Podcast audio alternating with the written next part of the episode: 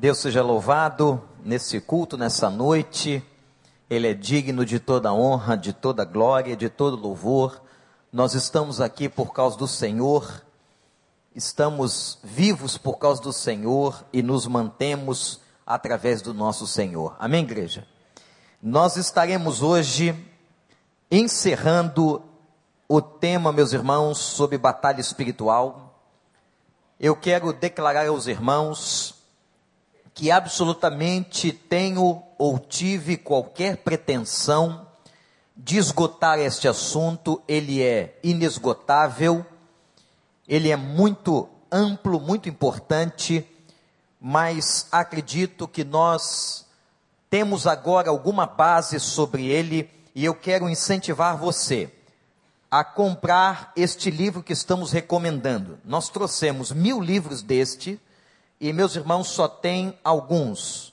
Se você ainda não comprou, depois do culto lá fora, a irmã Maura com outras irmãs vão estar vendendo este livro, dez reais, a igreja não está ganhando nada com isso, mas é para que você tenha esse esboço de assuntos tão relevantes e importantes que nós tratamos aqui. Batalha Espiritual, Pastor Pascoal Pirangini, da Primeira Igreja Batista de Curitiba um excelente livro que foi um dos principais livros onde nós nos baseamos, baseamos os nossos estudos. Abra sua Bíblia no texto áureo desse, dessa série que foi Efésios capítulo 6, versículo 10. Efésios 6, versículo 10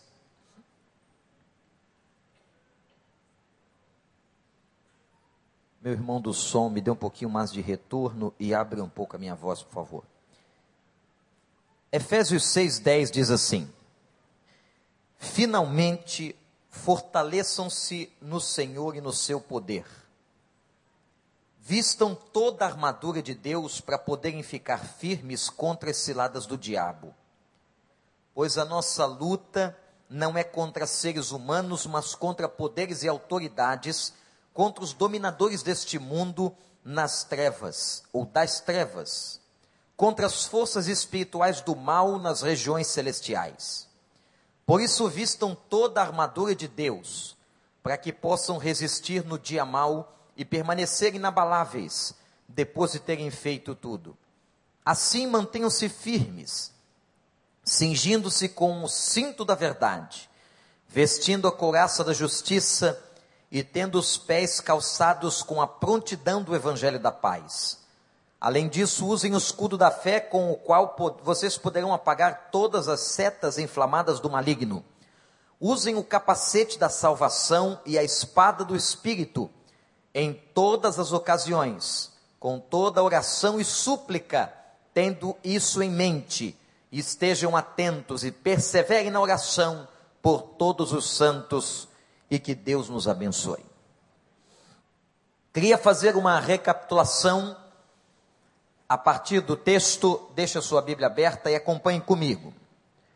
Quais foram os tópicos que nós trabalhamos nesta série?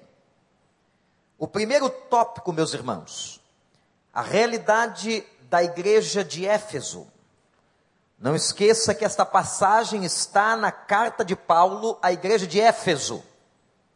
Ora, nós então, irmãos, analisamos qual era o contexto daquela cidade, consequentemente daquela igreja, que motivou o apóstolo Paulo a escrever a carta.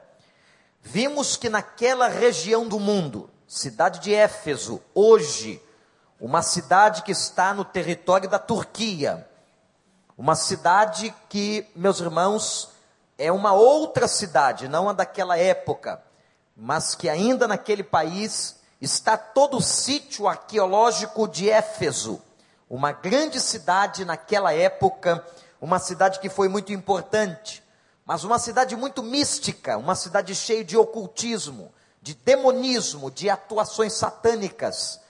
Os irmãos querem conhecer um pouco de como o evangelho chegou a Éfeso, leiam a partir do capítulo 17 do livro de Atos. Depois leiam também sobre a igreja na carta de Paulo a Éfeso. E por fim, os irmãos vão encontrar em Apocalipse, quando Jesus faz a revelação a João, falando do final da igreja, o que estava acontecendo na vida espiritual da igreja de Éfeso. Então, nós trabalhamos no primeiro domingo, quando começamos a série, a realidade de Éfeso, como estava aquela cidade, por que, que Paulo trabalhou e falou com aquela igreja sobre batalha espiritual. Segundo aspecto, olhem versículo 11 e 12. E os irmãos vão ver que nós estamos numa grande guerra.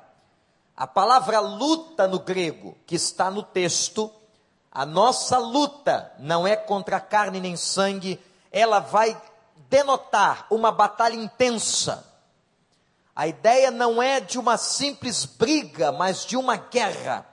Então nós estamos numa guerra espiritual. Se você é crente, se você um dia se converteu, se você tem o Espírito Santo, você, meu irmão, minha irmã, você está dentro desta batalha. E esta batalha, ela é uma batalha lutada em todo o tempo da vida cristã. Não há trégua, não há um momento de pausa, não há um momento de intervalo. Nós estamos numa batalha. Aparece uma situação hoje, ela é resolvida, amanhã surgirá uma outra situação.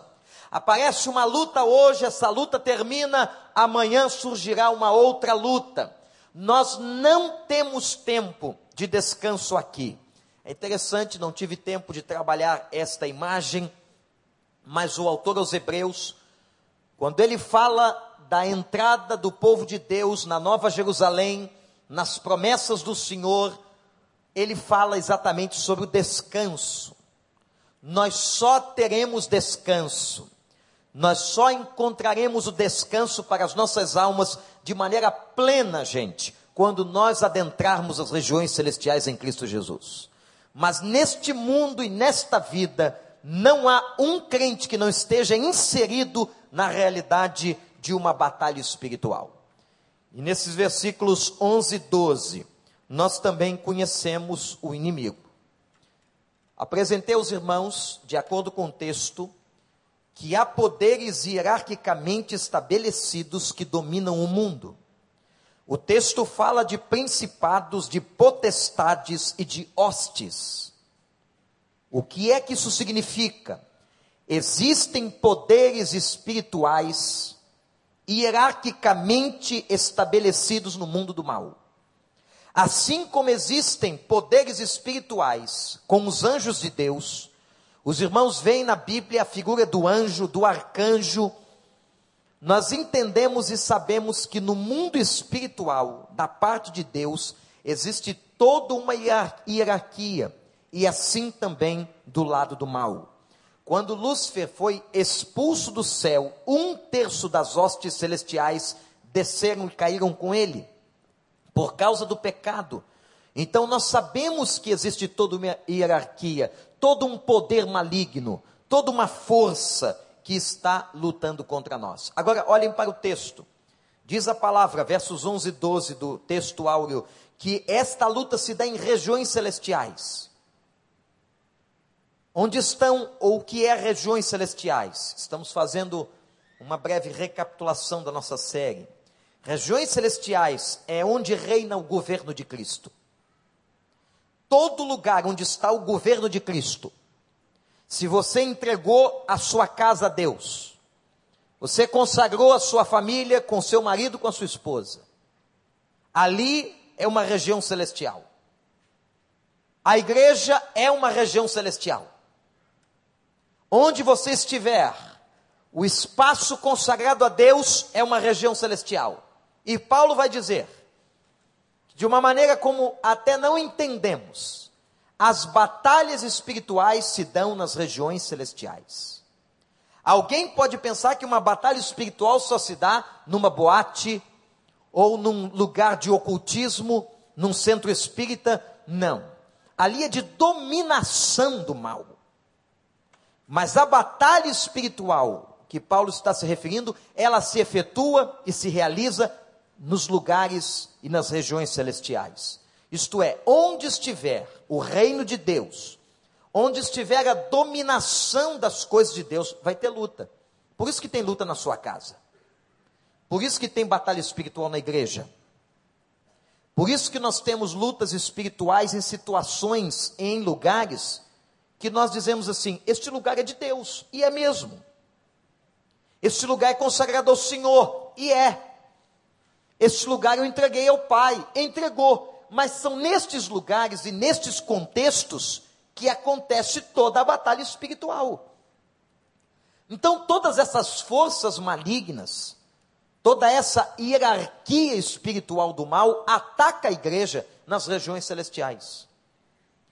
Por isso também, irmãos, é que nós percebemos na Bíblia essa diferenciação de forças demoníacas, hierarquicamente muito estabelecidas, porque Jesus disse assim: há possessões que só saem com jejum e oração, há castas que só saem com jejum e com oração, mostrando claramente que há demônios que sairiam com uma simples expulsão no nome de Jesus, mas outros não. Outros nós vamos enfrentar uma batalha de oração. O crente tem que estar preparado, tem que haver jejum, momento de comunhão intensa com o Senhor, para que possa então acontecer esse processo de libertação. Então, o que estamos aqui afirmando, e já vimos no nosso estudo, é que Paulo escreveu para a igreja de Éfeso porque ela estava numa tremenda batalha espiritual e num contexto de muito ocultismo, de muito demonismo. E nós temos que conhecer contra quem lutamos. Ora, se nós estamos numa batalha, lutamos com quem? Lutamos contra quem? E o nosso inimigo, Paulo diz, não são pessoas, não é carne nem sangue. Um dos autores que eu estudei para esta série diz o seguinte: quando você estiver numa luta com uma pessoa, pode ser um familiar, pode ser o cônjuge, pode ser uma pessoa no seu trabalho, você tem que entender o que está por trás desta luta. O que é que está por trás desta batalha? Muitas vezes, não é apenas o aspecto da carnalidade daquela pessoa com quem você luta, mas por trás da ação daquela pessoa, por trás da decisão daquela pessoa, por trás daquele conflito está uma entidade ou uma força espiritual maligna. É isso que Paulo está dizendo. Nós temos que entender que nós estamos numa guerra nas regiões celestiais e lutamos contra forças demoníacas então a sua luta não é contra carne e sangue. Gente, a nossa luta não é contra pessoas. A nossa luta não é contra irmãos. Às vezes gastamos muita energia lutando contra os outros, achando que o outro é o nosso empecilho. Não é. Existem forças espirituais por trás das pessoas que vão fazer com que pessoas ajam e se comportem de maneira tal que nos levem a exaustas ou exaustivas batalhas espirituais. Então lembre disso. Existe um inimigo. O inimigo é real. O inimigo combate nas regiões celestiais. Ainda dentro do versículo 12, nós vimos na primeira noite do estudo da batalha sobre a tentação. A tentação que é uma provocação do inferno. A tentação é diferente da provação. A provação visa o seu bem, a tentação visa o seu mal. A provação quer fazer com que você seja aperfeiçoado. A tentação quer fazer com que você caia da fé. A provação vai te lapidar o caráter. A tentação é para destruir o teu caráter cristão. E toda tentação, a Bíblia fala de duas origens da tentação. Somos tentados pelo pecado que está em nós, pela nossa própria carne, diz o texto, e somos tentados pelas forças malignas. Então, todos nós passamos por tentação. Todos nós somos tentados e temos que fechar as brechas da nossa vida para que o inimigo não encontre ocasião e para que não venhamos a cair do pecado, desobedecendo a Deus e fazendo aquilo que é contrário à vontade de Deus. Ainda no versículo 12, um outro estudo que tivemos na área de batalha espiritual foi sobre possessão e opressão. tenho ouvido muito erro doutrinário sobre esta matéria. Recentemente, recebi uma ligação de uma pessoa crente batizada muitos anos em igreja batista. A igreja batista sempre primou pela qualidade do ensino, é a nossa história, é a nossa tradição, e esta irmã ainda em dúvida se um crente fica possesso. Nós já fomos claros quanto a isso biblicamente. Não há possessão demoníaca de crente. Porque na vida do crente, ao se converter, ele foi batizado, imergido no Espírito Santo de Deus, e agora somos nós, eu e você, templos do Espírito Santo. Louvado seja o nome do Senhor. Então o diabo não tem qualquer domínio sobre o teu corpo. Agora, a opressão não. A opressão pode ser vivida por nós. A opressão é uma força, é uma força maligna contra a nossa vida.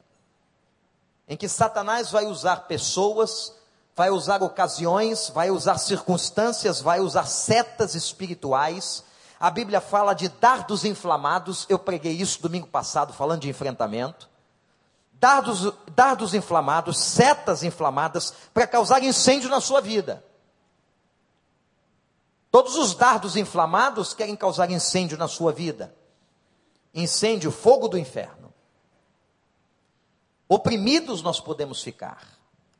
Há muitas áreas de opressão. E aí então, dentro do estudo de batalha espiritual, veio também o estudo sobre libertação em que nós falamos de libertação em duas instâncias. A libertação na hora da conversão, a libertação daquela pessoa que estava nas garras do diabo e veio para as mãos de Deus, ela foi liberta desta, desta forma terrível de dominação, e a libertação no processo de discipulado. E é aqui que muitas pessoas não entendem. Elas são livres da possessão na conversão, porque o Espírito as batiza. Mas elas precisam vencer as fortalezas espirituais. Quem falou em fortaleza espiritual foi o próprio Paulo na carta aos Coríntios. Dizendo que nós temos que nos libertar destas fortalezas, fortalezas que nos oprimem, vícios de comportamento, pecados, situações que você traz do velho homem, da velha vida, hábitos que você não perdeu, situações que você ainda não abandonou, pactos que não foram quebrados e que você precisa quebrar e que você precisa declarar como terminados, porque agora você está em Cristo e nova criatura é e as coisas velhas já passaram. O processo de libertação é um processo que se estabelece no discipulado. Você pode perguntar, pastor, então eu posso ter alguma área da minha vida, apesar de crente,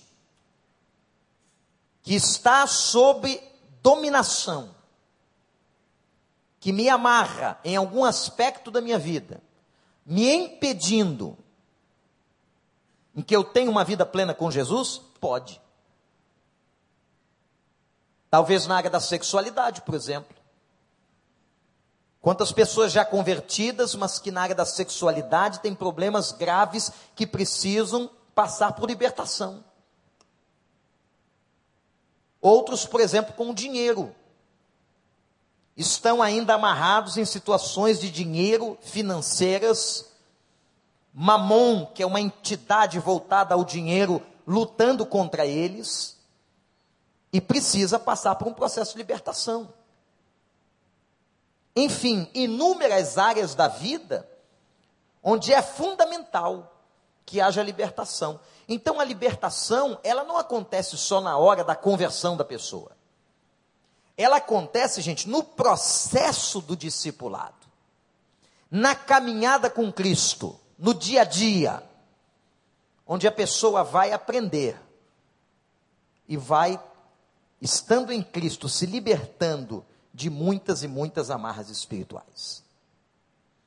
Outro ponto importante que vimos ainda no versículo 12 foram as armas que Satanás usa. Quinta-feira passada pregava exatamente sobre essas armas. Eu citei cinco armas. Quem estava aqui deve se lembrar que eu falava da sutileza na ação maligna. Segunda arma, a inteligência satânica. Como que ele monta o seu quartel de inteligência para atacar a mente do crente, os pensamentos do crente. Por isso, Paulo diz que nós temos que trabalhar o pensamento. A mente humana é o grande campo de batalha de todos nós. As coisas começam na cabeça, começam no pensamento humano. E Paulo vai dizer: pensai nas coisas do alto, nas coisas que vêm de cima. Terceira arma, o medo, como maneira de aprisionamento das pessoas. A quarta arma do inimigo, a dúvida, não aquela dúvida saudável, mas aquela dúvida maligna que tira você da fé e da confiança em Deus. E a quinta arma foi a mentira. São cinco armas que Satanás usa com muita propriedade contra nós: a sutileza, a inteligência dele, o medo, a dúvida e a mentira. Aí Paulo vai falar sobre enfrentamento.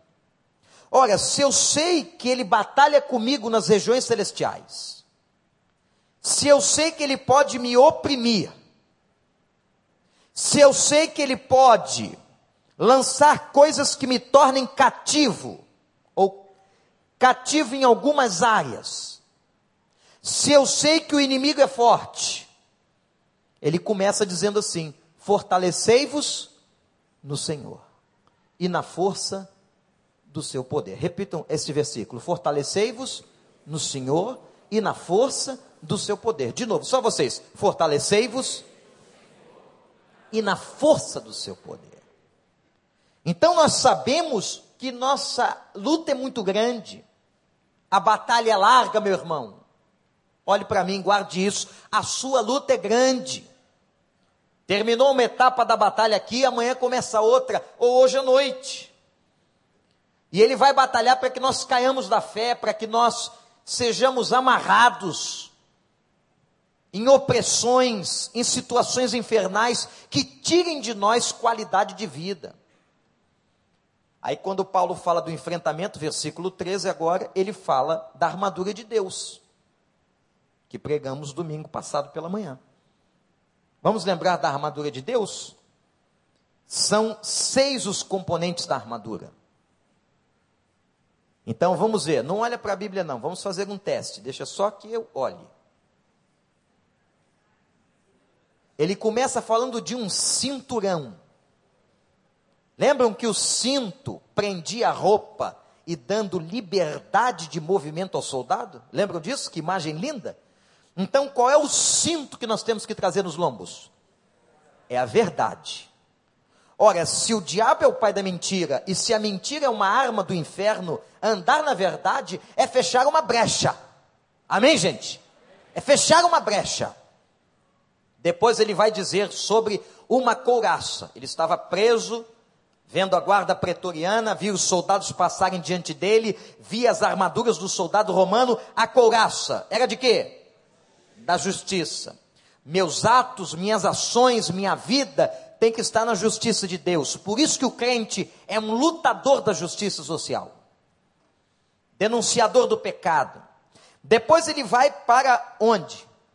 Para os pés. Os sapatos dos soldados, os sapatos dos soldados de Deus, é o evangelho da paz. Onde eu estiver, onde eu entrar, para onde eu caminhar, em qualquer momento da minha vida, eu estarei calçado com o Evangelho da paz, o Evangelho de Deus. Então, o meu comportamento, a minha vida, gente, o que, que vai marcar as pessoas? É o que nós dizemos? Não, é o que nós fazemos. Aquilo que nós viermos a fazer, a nossa ação, onde você entrar, onde você estiver, que você seja uma pessoa de paz que ao olharem para você, chegou no trabalho, chegou na universidade, chegou na rua, olha, chegou alguém de paz. A gente se sente bem do lado de um homem, de uma mulher de paz. A gente se sente muito mal com aquelas pessoas que não transmitem paz. Depois Paulo foi e olhou para o escudo da fé. Que não era aquele escudo redondo que você vê nos filmes romanos, mas era um escudo maior, um, escudo, um escudo quadrado. Era um escudo que apagava o quê? Os dardos inflamados, as setas incendiárias. Vejam bem, como isso tem tudo a ver com a opressão. Interessante fazer esse sermão conclusivo. Porque você começa a perceber a ligação de uma mensagem com a outra. Ora, se o inimigo tem armas, como eu tenho que me preparar? Me revestindo com a armadura de Deus. Se ele é o pai da mentira, eu uso o cinto da verdade. Eu uso a coraça da justiça. E eu vou usar o escudo da fé. E é esse escudo da confiança, da intimidade com Deus, que vai apagar todos os dardos e todas as setas inflamadas do inferno. Amém, meus irmãos? A quarta parte foi o capacete da salvação, que protegia a cabeça, protegia a mente do soldado, mas também era um símbolo, identificava a que exército aquele soldado pertencia. Nós pertencemos ao exército de Deus. Nós temos a salvação, por isso que nós andamos com a cabeça para cima. O crente não anda com a cabeça para baixo, deprimido, derrotado e arrasado, mas nós andamos com a cabeça para cima, porque nós usamos o capacete da salvação, louvado seja o nome de Deus. Depois Paulo olhou para as mãos do soldado, ou talvez para o cinto que estava nos seus lombos, e ele viu a espada do Espírito, que é a palavra de Deus. Gente, vamos conhecer essa Bíblia. Vamos amar essa palavra. Eu continuo desafiando você. Leia a Bíblia todos os dias. Você, meu amigo que está na internet, que está em casa, leia a Bíblia todos os dias. Esse não é um livro comum. É a palavra do nosso Deus. É aquilo que nos corrige, que nos exorta, que nos adverte, mas também que nos consola, que nos abençoa nas horas mais difíceis da tua vida. Volte os teus olhos para a palavra de Deus, porque é Deus falando com você. É Deus instruindo você, é Deus tratando com você, é Deus revelando a você a vontade dele. Você que está procurando na sua vida qual é a vontade do Senhor para esse ou aquele problema, a vontade de Deus está revelada na sua palavra. Glória a Deus. Depois de falar de toda a armadura das suas seis partes, Paulo vai dizer que há uma energia que está envolvendo toda a armadura, que é a oração. E a noite de domingo foi marcante. Levantamos aqui 300 ou mais de 300 valentes de oração, orando pelo ministério da igreja. Estou me sentindo bem melhor. Só de saber que tem mais gente orando por nós, de ter mais gente cobrindo a gente com oração, clamando pelas nossas famílias, porque nós somos os líderes espirituais dos irmãos. O diabo tem gana em nós, quer nos destruir primeiro, porque se nos derruba primeiro, derruba o rebanho.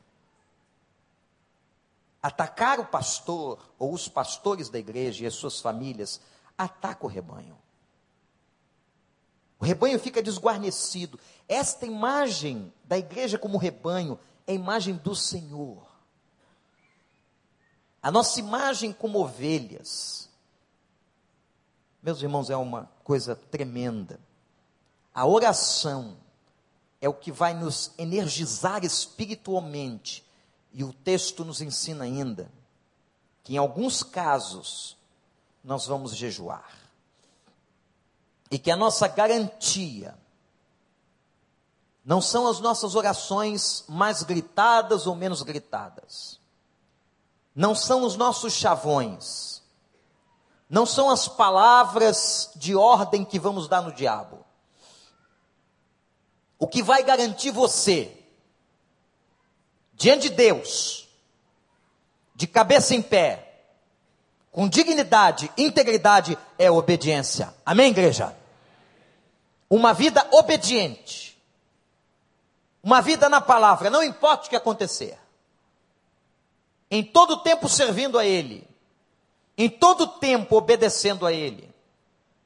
Isso custou a vida dos discípulos, mas foram obedientes até o fim, como nosso Senhor Jesus, obediente até o fim, até a morte, e morte de cruz. Eu quero agora, nesse encerramento, falar um pouquinho sobre as práticas de libertação. De pessoas que são chamadas para esse tipo de pastoreio. Irmãos, há pessoas a quem Deus capacita para esse tipo de trabalho. Libertar pessoas oprimidas.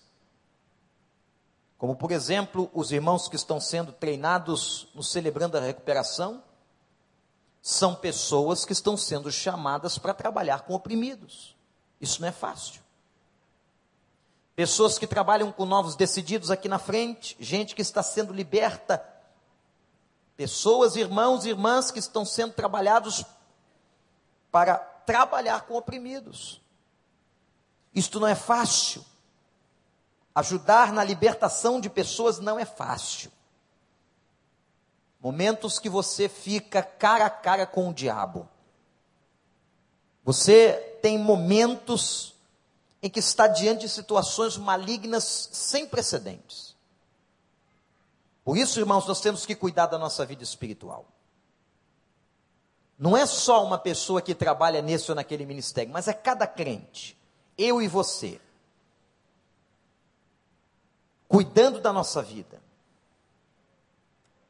E quem trabalha ou vai trabalhar na área de libertação,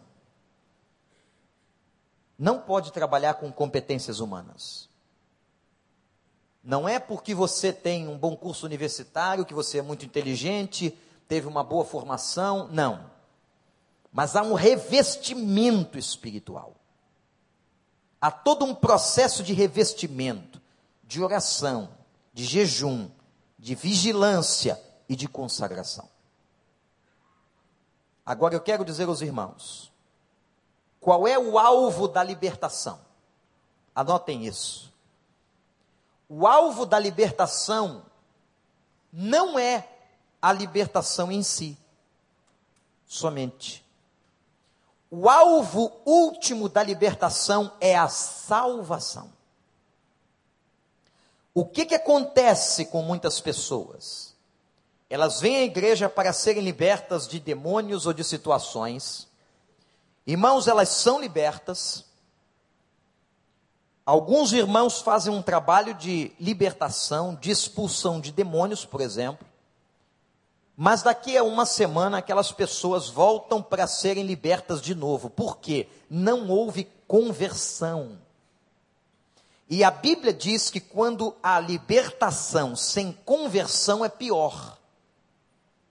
Porque quando Satanás volta ele volta, diz a palavra, com sete demônios piores. Porque ele encontra a casa vazia, ele encontra a casa aberta, ele encontra a casa desguarnecida e ele volta. E aquela pessoa, se não se converte, ela fica continuamente, reiteradamente passando por processos de libertação. O que é que tem que ser feito? A casa tem que ser ocupada. E como é que se ocupa a casa? Com a presença de quem? Do Espírito Santo. Somente quando a pessoa realmente se converteu, recebeu a sua salvação, aí a libertação tem sentido. Ela se arrepende dos pecados, ela confessa pecados. Por isso que a sessão não tem que ser de exorcismo. O trabalho tem que ser de discipulado. Deu para entender, irmãos? Não é simplesmente vir aqui expulsar um demônio. É fazer um trabalho discipulado. Quando o pastor Tiago, com a sua equipe, está discipulando alguém, eles estão trabalhando na libertação de uma pessoa. Isso é muito sério. Isso é muito sério. As pessoas têm que se arrepender dos pecados, têm que confessar os pecados e têm que entregar-se a Cristo. Esse é o processo. Então, o grande alvo de toda libertação é a salvação das pessoas. É o recebimento do Espírito Santo de Deus. Agora, gente, eu quero falar um pouco sobre o tempo de libertação. O tempo de libertação. Quando uma pessoa está possuída e ela se converte, a libertação é imediata. Se ela se converteu mesmo e foi mergulhada ou batizada no Espírito, a palavra batismo no grego é imersão, então se ela foi imergida no Espírito, ela não vai ficar mais possessa. Agora, a libertação no discipulado, ela leva um tempo, mas não é libertação de possessão demoníaca. É libertação de pecados, de vícios comportamentais. E aí todo trabalho de libertação, ele é paulatino. Então, para que uma pessoa receba o Espírito Santo, a libertação é imediata. Mas a libertação do discipulado, ela pode levar tempo. Nós temos que ter muita paciência. Vou dar um exemplo aqui. Tem uma pessoa que se converteu, um exemplo, com um problema grave de bebida. Já aceitou a Cristo, recebeu o Espírito Santo, mas ela está lutando. Agora existe uma batalha. Não havia. O inimigo dominava a sua vida, mas agora tem uma batalha. O Espírito Santo está dentro dela. E agora existe uma luta. Que o inimigo está tentando fazer com que ela permaneça do pecado e ela não quer. Ora, meus irmãos, essa batalha pode levar algum tempo. Mas o que Paulo diz que aquele que está em Cristo não tem mais prazer no pecado. Esta pessoa não terá mais prazer na bebida. Não terá mais prazer na embriaguez. Ela vai lutar. Quando você vê uma pessoa com um vício, seja ele qual for, na área sexual, na pornografia, não é? Quando você vê uma pessoa no vício da bebida, na dependência de drogas, cigarro, qualquer coisa, e ela não tem mais prazer, você vai ver aquela pessoa em agonia. Ela quer se libertar, mas ela ainda não conseguiu. Vamos ajudá-la. Pode ser que algum dia vocês entrem aqui no pátio, encontrem uma pessoa bebendo alguma coisa no seu carro, tirando uma garrafa de dentro do carro usando até um cigarro aqui fora. Nós temos que ter maturidade com essas coisas. Se você expulsa, se a igreja tem uma atitude de veemência, de advertência, você pode perder a pessoa. O diabo vai dizer assim no ouvido dela: tá vendo? Ninguém ama você. Mais importantes para eles é a lei. Nós sabemos aqui, irmãos, de vários testemunhos, vários, em nossa igreja, de pessoas que chegaram com vícios e problemas de comportamento e Deus agiu em libertação no tempo e elas tiveram vitória em Cristo Jesus. Então eu quero ensinar e dizer à igreja que nós temos que ter maturidade. Encontrou uma pessoa fumando, bebendo, usando algum tipo de drogas, mas pastor, aquela pessoa, eu já ouço isso há muitos anos, pastor, aquela pessoa que se batizou, ela ainda está usando aquilo, ela está viciada. É. Porque essa parte do discipulado é processo. Aí dá vontade de perguntar àqueles curiosos: mas você já venceu todos os seus pecados? O seu não é de fumar ou beber, mas tem outra coisa aí. Pode contar para nós? Que você, o que você ainda não conseguiu deixar? Então é processo discipulado, de trabalho no coração. Então, meus irmãos, eu sei que não tem ninguém aqui assim, mas é um problema quando nas igrejas tem os legalistas de plantão. São aqueles que estão sempre com o celular na mão, prontos pegou qualquer coisa esquisita na igreja, liga para o pastor. Que no último análise o pastor é culpado. Como é que o senhor batizou aquela pessoa? A gente batiza as pessoas se elas receberam Jesus como Salvador. Ok? O que aqui a água, o que impede que eu seja batizado? O que eu preciso fazer? Perguntou o eunuco a Filipe. Se você crê de todo o coração. Filipe não disse para o eunuco assim: você tem que primeiro vencer todos os seus problemas, todos os seus vícios comportamentais. Ele não disse isso. É resolver todas as suas neuroses. Mas é por isso que na igreja, os legalistas de plantão já mandaram embora muita gente. Já escandalizaram muita gente. Sabe o que, que significa a palavra escandalizar no grego? É fazer o outro tropeçar. Isso aqui é escândalo. Muitos velhos de igreja, me permito usar essa terminologia, muitos velhos de igreja já fizeram outros tropeçarem. Porque tinham um chicote da lei na mão. Sem misericórdia e sem amor. Senhor, a lei manda, vamos apedrejar a mulher em adultério. Quem não tiver pecado pode jogar pedra. Então nós temos que ter paciência. Viu alguém no erro? Ore pelo seu irmão. Admoeste-o em amor. Admoeste-o na palavra. Mas não sejamos hipócritas. Não fiquemos com chicote dando nas costas dos outros. Aí a Bíblia diz assim: tira a trava do teu olho, antes que você queira remover o cisco do olho do teu irmão. Que lambada! Toma primeiro vergonha na tua cara antes de você falar dos outros. Tenha consciência de que nem você nem ele ainda estão prontos. Amém, igreja? Outro aspecto sobre a libertação que é importante, eu queria deixar com os irmãos e ajudá-los. O tempo de libertação tem a ver também com a competência do inferno. Você vai pegar um, um enfrentamento com uma força maligna? Esse enfrentamento você vai pegar com quem? Você está pegando lá um soldado do diabo ou um capitão?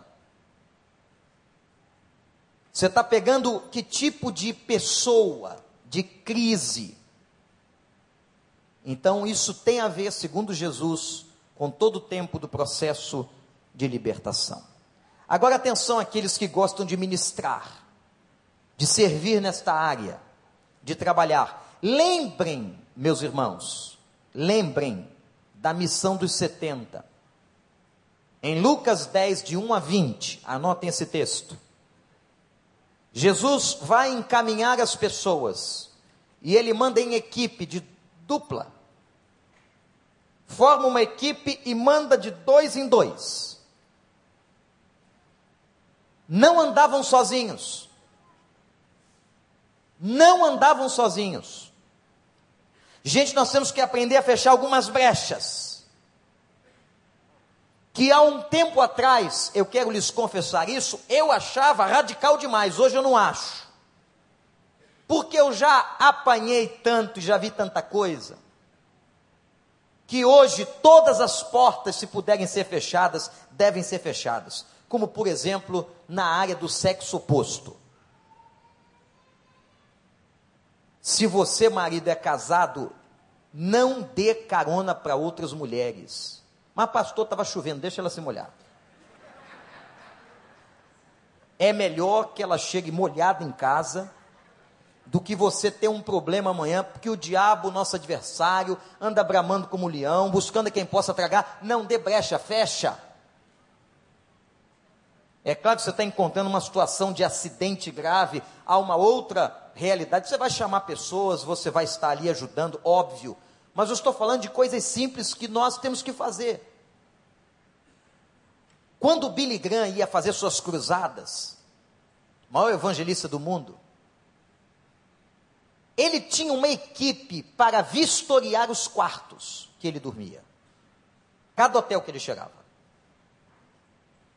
Ele chegava no lobby do hotel com a sua equipe, fazia o seu check-in, ele só ficava no Sheraton, mas não era por vaidade, é porque numa das cruzadas dele, o doutor Sheraton se converteu. E quando o doutor Sheraton se converteu, disse a ele: nunca mais paga hotel. onde você estiver, você e sua equipe, você vai ficar nos meus hotéis. Eu estou orando para ver se converte o seu Meridian, o seu Otton, um negócio desse. Então ele chegava no lobby do hotel, a equipe dele, depois do check-in, subia. Para ver se dentro do quarto onde ele estava não tinha uma armadilha, não tinha alguém escondido. Vai dizer, mas que exagero, pastor. Era com medo de assassinato? Não, era com medo de maledicência. Com medo de aparência do mal, com medo dos fofoqueiros, que estão de plantão dentro da igreja, inclusive. Vai dizer, olha, eu vi o seu Billy Graham lá com. Então ele tomava precauções, coisas, eu vou dizer aos irmãos, eu, há poucos anos atrás, eu tinha uma outra visão, mas Deus teve que mudar essa visão, porque muitas coisas acontecem. Então, aqui a questão do sexo oposto, tome cuidado com isso. Cuidado com a aparência do mal. Ministre em equipe, não vá sozinho. Discipulado na igreja, Tiago faz isso muito bem. É mulher com mulher, homem com homem. Porque sempre vai chegar uma mulher carente, um homem carente. E sempre vai ter um ombro amigo do outro lado. E as coisas muitas vezes vão pelos lugares que não deveriam ir. Então toda prudência e toda coerência deve ser observada. Trabalhem em equipe. Gente, trabalhar com batalha espiritual, estar atento, é fundamental. Nós temos muito que aprender. Eu posso dizer aos irmãos que se não fosse todo o programa de pregação da igreja para este ano, nós podíamos continuar falando muito ainda sobre muitas outras áreas. Mas nós hoje temos, pelo menos nessas dez mensagens que ouvimos, nós temos alguma noção de como a coisa é séria. E eu tenho certeza que você vai ler o livro do pastor Pascoal, vai continuar pesquisando, e você vai ver que há muita dessa realidade. Não vá para outro extremo, não. Extremo de você achar e ver diabo em tudo. Furou o pneu, foi o diabo. Não, foi o prego na rua. Mas tenha certeza que a batalha existe. Tenha certeza que você está no meio, no meio dela. O mundo espiritual é coisa séria. E tome muito cuidado com aquilo que parece inocente, com aqueles que parecem amigos. Nós temos que estar muito atentos, porque nós estamos numa batalha. Que Deus abençoe a nossa igreja. Deus tem nos dado muitas vitórias. A começar por esse batistério. Dele tem saído muita gente. Deus tem acrescentado as nossas fileiras. Deus tem derramado graça sobre as crianças, sobre os adolescentes, sobre os jovens, sobre os casais, sobre os adultos, os idosos. Deus tem derramado graça. Mas nós só venceremos, ou continuaremos vencendo, se nós estivermos envoltos nessa armadura de Deus. A luta é grande. O diabo quer destruir sua vida e sua casa, enfraquecer o reino. Mas, meus irmãos, se nós estivermos em Cristo, como disse Paulo, fortalecidos no Senhor e na força do seu poder, somos mais do que vencedores naquele que nos amou. Então vamos continuar a nossa batalha, soldados de Cristo, homens e mulheres que estão aqui no Senhor. A batalha é grande, mas a vitória é certa. Leiam, releiam suas anotações, escutem de novo tudo que foi dito aqui e muito mais. E que o Senhor, na sua graça, nos abençoe. Eu queria orar com os irmãos. Louvado seja o Senhor. Vamos nos colocar diante de Deus. O soldado está sempre preparado para a batalha. Está sempre preparado porque sabe que a batalha ainda não terminou.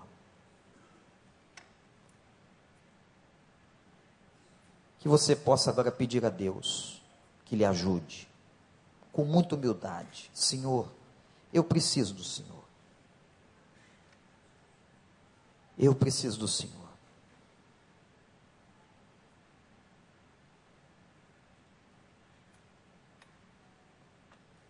Se alguém aqui não ainda tem a certeza da presença do Espírito Santo de Deus,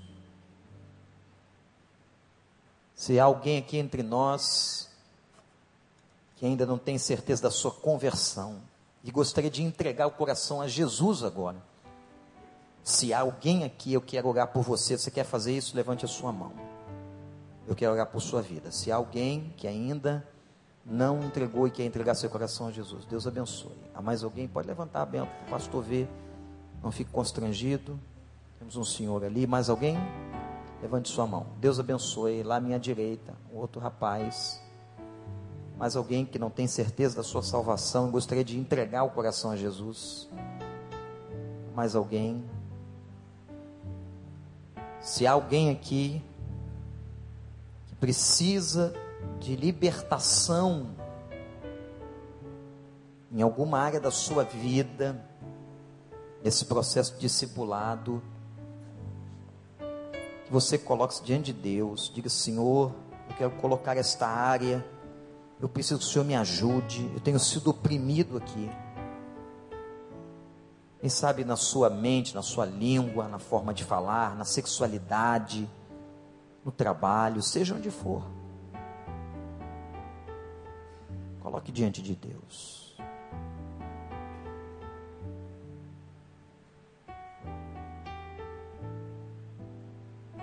Pai de amor,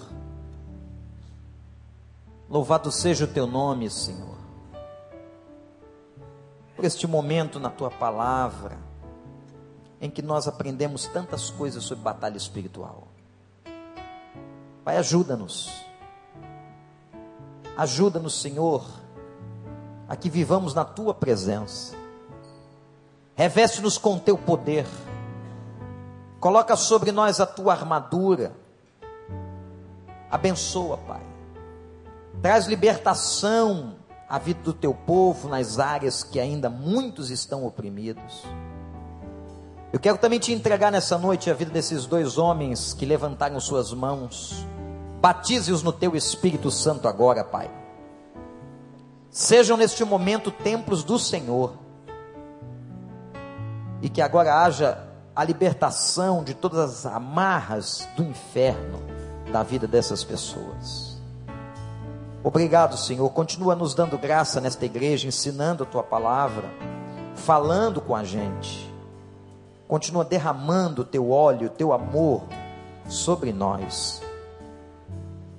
E que nós possamos nos fortalecer no Senhor e na força do seu poder. Em nome de Jesus. Amém.